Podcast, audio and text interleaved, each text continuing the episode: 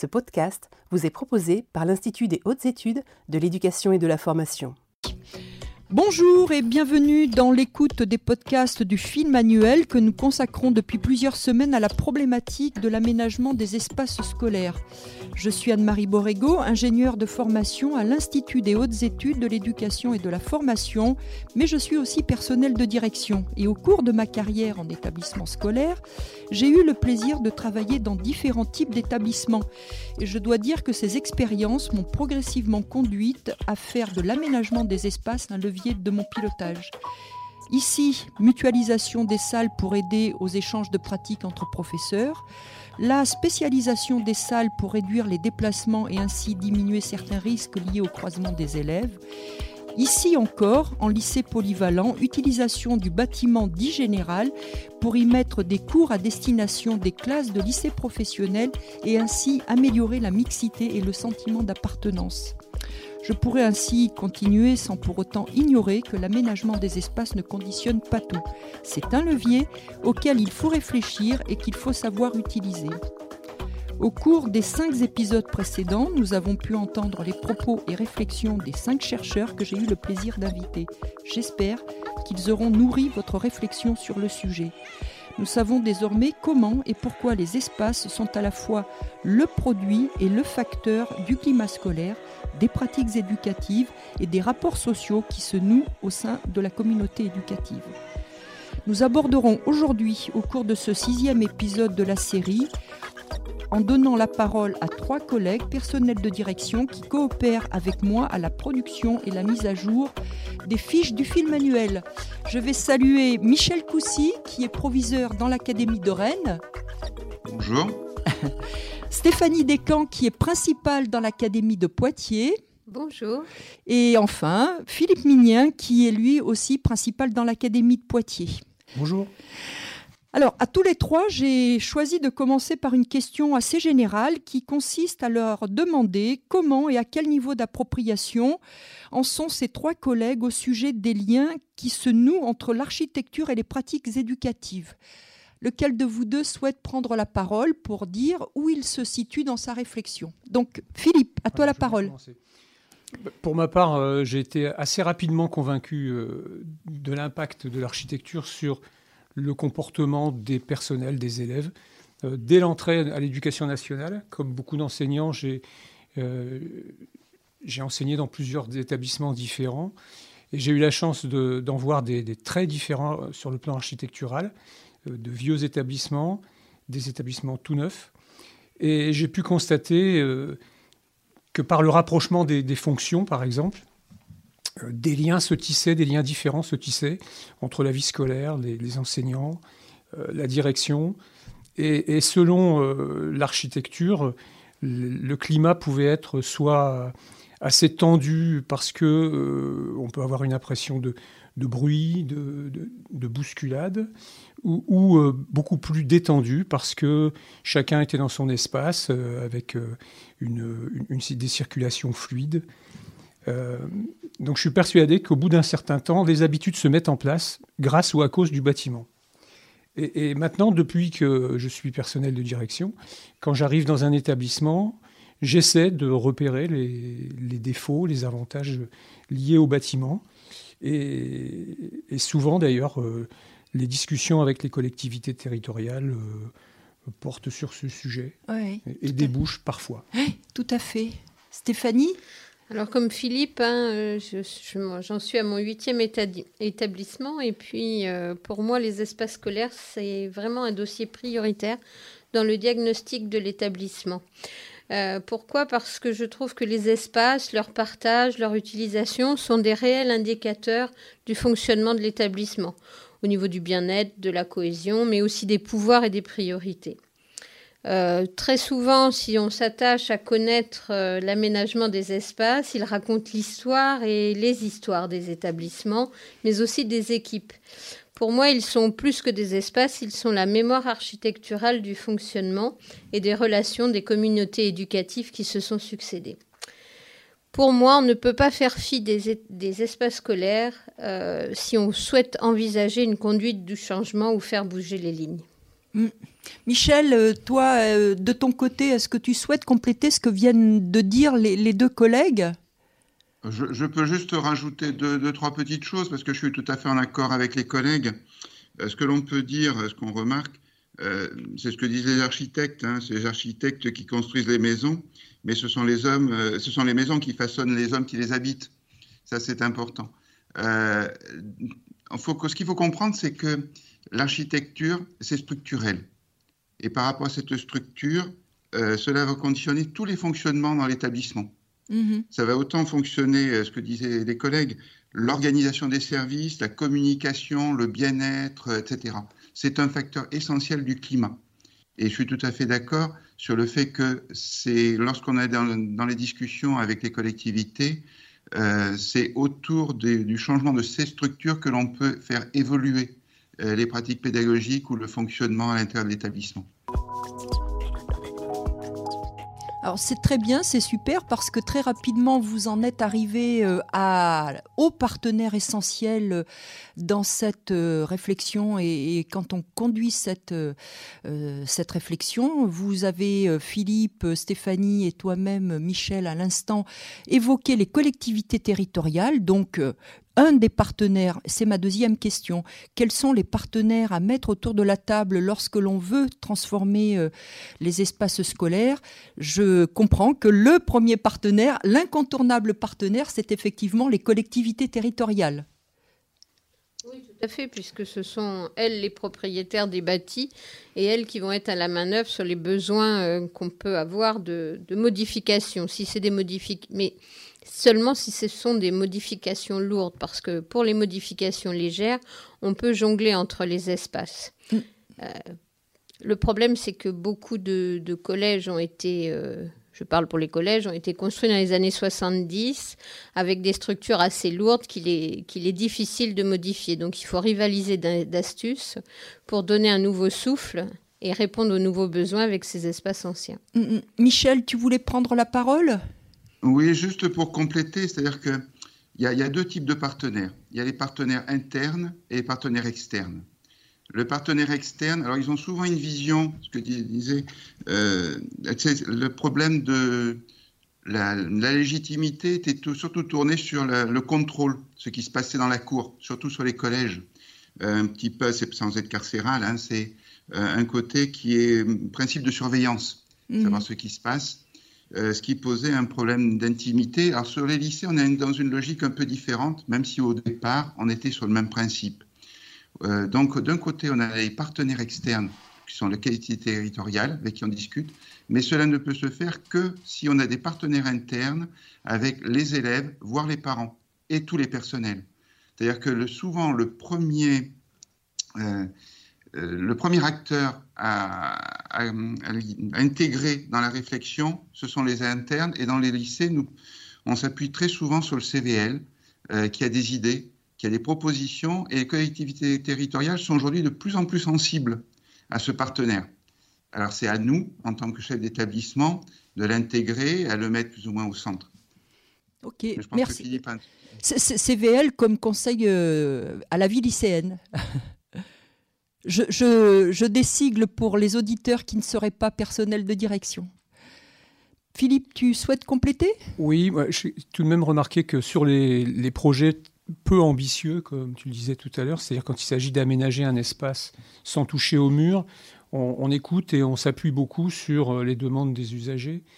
Euh, par contre, quand il s'agit de restructurer, de, modifier, de déplacer des fonctions, euh, là, on écoute les usagers mais rarement on les laisse décider parce qu'il y a des décisions stratégiques, il y a des priorités qu'on se donne euh, pour modifier justement les pratiques. Et, là, souvent, euh, la collectivité organise euh, l'écoute, la consultation et tranche et décide. Oui. Hein. oui, certains de nos intervenants l'ont signalé, en particulier M. Dugas.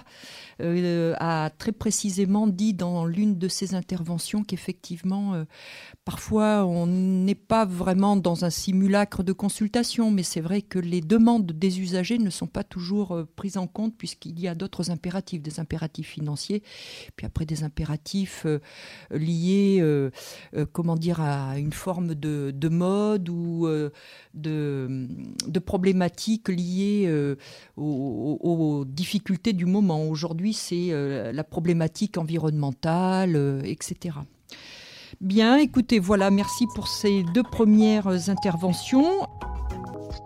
Je l'ai dit dans l'introduction, en tant que chef d'établissement, j'ai conduit euh, de ce point de vue-là, moi aussi, euh, différentes euh, réflexions. J'ai eu à faire différentes transformations dans l'utilisation, les aménagements des espaces. Qu'en est-il pour vous? Est-ce que vous pourriez nous faire part de certains retours d'expérience et comment vous avez mis en place ces choses-là? Philippe, pardon, Michel, euh, oui, alors, dans, ma situation depuis que je suis père dire, j'ai essentiellement travaillé dans chaque établissement. J'ai eu des restructurations à faire, voire des euh, pratiquement reconstructions complètes d'établissements. Et c'est là où on voit toute la place du chef d'établissement et son rôle d'intermédiaire ou d'interface entre les usagers et la collectivité. Parce que souvent, euh, dans la discussion, euh, c'est vrai que les, contraintes, on va dire matérielles, auraient tendance à primer, et c'est à nous aussi de faire entendre la parole des usagers. Et il faut faire très attention, euh, et je suis tout à fait d'accord avec Philippe là sur le fait que euh, les, les attentes des usagers ne peuvent pas être toutes entendues, mais il est important justement de les faire passer en partie.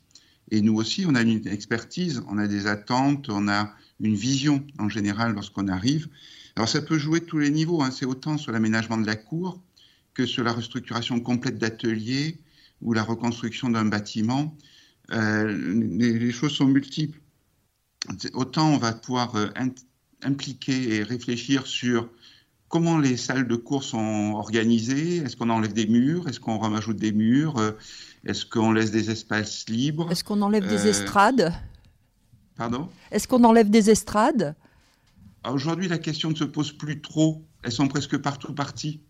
Hein, vous savez, les, salles de cours, autrefois, c'était, euh, il y avait trois, trois niveaux. Hein. Il y avait le, dans, dans, la, dans, la, salle, hein, il y avait les, élèves au fond, euh, le, bureau, et puis on, surélevait le, le, professeur pour appeler un petit peu son autorité. Mmh. Aujourd'hui, cette partie a disparu. On est plus sur des espaces euh, modulaires. Et on voit bien que quand on réussit à le mettre en place, quand on est écouté par la région, parfois ce sont les usagers, ce sont les professeurs hein, qui, euh, n'étant pas tout à fait euh, au fait de ce qu'ils peuvent faire, ils ont des habitudes, ont du mal à intégrer de nouvelles pratiques hein, et de nouvelles évolutions. Mais ça peut aller jusqu'à l'organisation sur la gestion des toilettes ou des choses comme ça. C'est-à-dire que notre rôle, il ne se limite pas uniquement à une réflexion, un accord qu'on va donner euh, à un architecte ou à la collectivité sur ce que l'on va pouvoir mettre en place. Je pense qu'on a un discours continu à avoir avec les architectes pendant les étapes de la construction. Il ne faut surtout pas, de mon point de vue, tout laisser euh, à l'adjoint gestionnaire, par exemple, ou euh, à l'encadrant pour la région qui participe au rayon de chantier euh, je me suis toujours attaché à être présent de façon régulière parce que ça va euh, structurer, modéliser le fonctionnement d'établissement pour la suite. Surtout sur des gros, gros travaux. Hein. Sur des petites, euh, petites implications, c'est un petit peu moins vrai parce qu'on a à peu près calé les choses. Mais sur de reconstruction complète d'établissement, notre d'internat aussi, notre participation est nécessaire. Mm-hmm. Philippe, tu souhaites euh, prolonger? Oui, euh, pour dire qu'il y, a une phase où vraiment le personnel de direction peut être important, c'est avant la définition du projet. Euh, parce que souvent, quand on arrive dans un établissement et qu'on écoute les, besoins, les, projets qui, sont dans les, dans les têtes, on nous dit qu'il faut refaire, par exemple, il faut refaire les salles de technologie. au bout d'un moment, la collectivité intègre qu'il faut les refaire. Euh, et puis peut prendre la décision de le faire. Euh, si à ce moment-là, euh, vous savez qu'il y a peut-être autre chose à faire, stratégiquement, il faut voir un peu plus loin pour qu'un projet d'ampleur puisse être plus cohérent à la, fin, on peut guider les, collectivités, dire attendez, ne faites peut-être pas ça tout de suite. Enfin, j'ai vu ça plusieurs fois. quand la collectivité prend le temps de diagnostiquer, d'écouter en se disant on euh, on va peut-être pas faire beaucoup de travaux maintenant, mais on veut savoir sur les 5 ans, 6 ans, 10 ans, euh, vers quoi on veut faire évoluer l'établissement. Ça, ça peut valoir le coup là de. On peut avoir une influence à ce moment-là. C'est intéressant ce que tu dis, cette dimension du temps. Le et puis le dimensionnement du projet, le moment où la collectivité euh, prend la décision de, mettre tel budget dans l'établissement pour faire ça, ça, ça. Mmh. Euh, c'est une phase importante et pendant laquelle on est un peu seul parce que c'est délicat de, consulter tout le monde à ce moment-là, mmh. mais, mais, il faut quand même euh, agir sur, cette phase. je comprends. Stéphanie, tu veux terminer sur cette, ce retour d'expérience? Oui, moi j'ai eu la chance de, de prendre la direction d'un établissement en colère il n'y a pas si longtemps que ça en pleine tempête épidémique. Et en fait, un des leviers pour retrouver euh, le bien-être, mais aussi le plaisir d'apprendre et d'enseigner, ça a été de me concentrer sur les espaces, puisque les motifs étaient toujours, euh, toujours un peu délicats. Les espaces m'ont permis de ramener le calme en mettant les espaces au sein d'un projet collectif pour redonner euh, le sentiment d'appartenance. Et plus que scolaire, c'était aussi un projet euh, éducatif, mais aussi un, projet de territoire, parce que souvent un établissement dans la ruralité, c'est un établissement sur son territoire. Et là, on dépasse le cadre euh, des mmh. espaces de l'établissement, mais on prend les espaces qui s'intègrent dans un territoire plus vaste. Nous allons terminer cet enregistrement euh, en imaginant un EPLE e idéal. J'ai proposé à mes trois intervenants, à mes trois collègues, à nos trois collègues, de réfléchir à ce que pourrait être un établissement euh, qu'ils pourraient concevoir euh, du début jusqu'à la fin. Je leur ai demandé de nous dire ce que pourrait être un, EPLE e, merveilleux et parfait. Philippe, tu veux bien commencer? Euh, oui, enfin, la, réponse dans un premier temps est très simple. Un établissement idéal, tu l'as dit tout à l'heure, n'existe pas. Euh, c'est la même chose pour une maison d'ailleurs. Quand on, enfin moi j'ai eu la chance de d'acheter, de transformer plusieurs maisons. Mhm. on voit bien qu'à chaque fois le projet est différent. Mhm. Donc il n'y a pas d'idéal. Euh, d'abord parce que le terrain sur lequel on, construit éventuellement a une forme, il a, il a des accès sur la voie publique, donc il apporte des contraintes. Euh, ça dépend évidemment du nombre d'élèves. Un collège 500 ou un, lycée 600 euh, n'est pas la même chose que pour 800 ou 1000 élèves.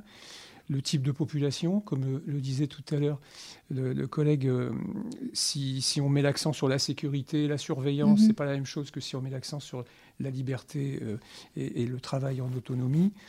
et puis ça, c'est le travail des architectes, il ne faut pas leur enlever. Mhm. Hein. Mhm. Euh, par contre, il y, a quand même des, tendances sur les, lieux d'apprentissage, euh, même si on n'a pas, défini de pédagogie euh, de façon claire. On ne sait pas vers quelle pédagogie on va complètement, mais on sait qu'on veut des élèves de plus en plus autonomes, qui puissent travailler ou seuls ou, par petits groupes. L'intégration des, éléments du matériel numérique doit être aussi cohérente avec le bâtiment.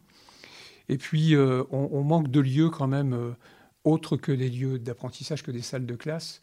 Euh, d'ailleurs, j'ai toujours constaté que entre les lycées et les collèges, il y avait une grosse différence. les lycéens, on le disait tout à l'heure, les, régions réfléchissent à des lieux pour les lycéens où ils sont autonomes, où et, ils peuvent être épanouis. Pour les collégiens, c'est absolument pas le cas. Les foyers sont toujours minuscules. Mm-hmm. On les entasse dans des salles d'études. Et ils ont rarement un, grand hall, un préau pour, euh, pour s'épanouir. Donc euh, réfléchir à, des lieux, à ce que font les élèves quand ils ne sont pas en classe, ça, ça manque. Mais voilà, ça fait pas un bâtiment, ça fait un cahier des charges pour un, oui, oui, tout à fait, tout à fait. Stéphanie, peut-être? Alors moi, comme toi, euh, Anne-Marie, comme nous, je dirais, c'est l'établissement idéal, c'est celui qui est centré autour de l'élève. Mais plus largement, ce sont des espaces qui respectent l'environnement, qui permettent aussi euh, d'avoir ou d'apprendre la bonne distanciation sociale. Des espaces qui euh, répondent aux besoins individuels et collectifs et qui puissent évoluer en fonction des besoins, donc des structures modulaires, ce qui n'est pas le cas actuellement, mais aussi des espaces euh, colorés, arborés, où on respire et animé par un engagement euh, visible des élèves et des personnels, notamment par ce qu'ils font, visible sur le collège. Je dirais euh, que pour moi, un, établissement idéal, c'est un espace que l'on quitte à regret, mais aussi avec fierté, en pensant toujours j'y étais. Mhm. Super. Michel, tu, tu veux bien terminer là-dessus, s'il te plaît? Oui, alors c'est toujours compliqué, je suis tout à fait d'accord avec Stéphanie, c'est-à-dire que ce sentiment de bien-être, alors ce qui est surprenant, c'est qu'en France, euh, c'est ce que rappelait euh, M. Claire, euh, c'est en France où le sentiment d'appartenance des élèves est le plus faible de mhm. l'OCDE. Oui. c'est assez surprenant. Et on sait que l'architecture a un rôle essentiel à ce niveau-là. Et pour moi, l'établissement idéal, même si je avec Philippe, il n'existe pas, l'établissement où c'est là où les élèves se sentent bien. C'est cet établissement qu'il faut, qu'il faut trouver. Et c'est vrai qu'on part d'un état des lieux, on regarde quelles sont les contraintes, et puis euh, moi je dis aux élèves un peu de rêver euh, lorsqu'ils sont, euh, quand lorsqu'on est en phase de, réflexion sur ce que ce qu'il va y avoir, et de me faire part de, tous leurs rêves. Et de façon assez surprenante, on se rend compte que les architectes sont parfois à l'écoute et réussissent à proposer des choses qui répondent un petit peu à ces attentes. Et bien sûr, il y a le problème du temps, c'est-à-dire que les élèves qu'on a euh, aujourd'hui, quand on leur explique que, ce qu'ils vont proposer, c'est pour les générations de demain, c'est une transmission de patrimoine qu'ils sont en train de faire, euh, ils sont toujours un peu déçus. Mais c'est vrai que qu'ils mm. se sentent bien en arrivant et qu'ils regrettent de partir, ce serait fabuleux. Bien écoutez, je vais vous remercier tous les trois d'avoir clôturé cette série des podcasts consacrés à la question de l'aménagement des espaces scolaires. Je suis certaine que nos échanges viendront nourrir la réflexion de chacun et puis euh, que beaucoup de personnels de direction euh, auront trouvé dans vos témoignages euh, des inspirations sur les moyens ou son rôle à jouer dans cette question-là. Je rappelle à nos, auditeurs que l'ensemble des podcasts euh, est accessible via les principales plateformes Apple Podcast, Spotify, Google Podcast et bien entendu directement sur notre site internet www.ih2ef.gouv.fr sur lequel vous retrouvez également l'ensemble des fiches du film annuel. Notre prochaine série, la série du mois de janvier, sera consacrée quant à elle à la question de la poursuite des études à l'université. C'est une série qui est en préparation. Elle sera donc diffusée à compter de janvier 2022. Je vous retrouve donc euh, l'année prochaine et d'ici là, je vous souhaite d'excellentes fêtes de fin d'année, une excellente nouvelle année qui se prépare. Je vous remercie de votre fidélité. Je vous dis à très bientôt. Portez-vous bien.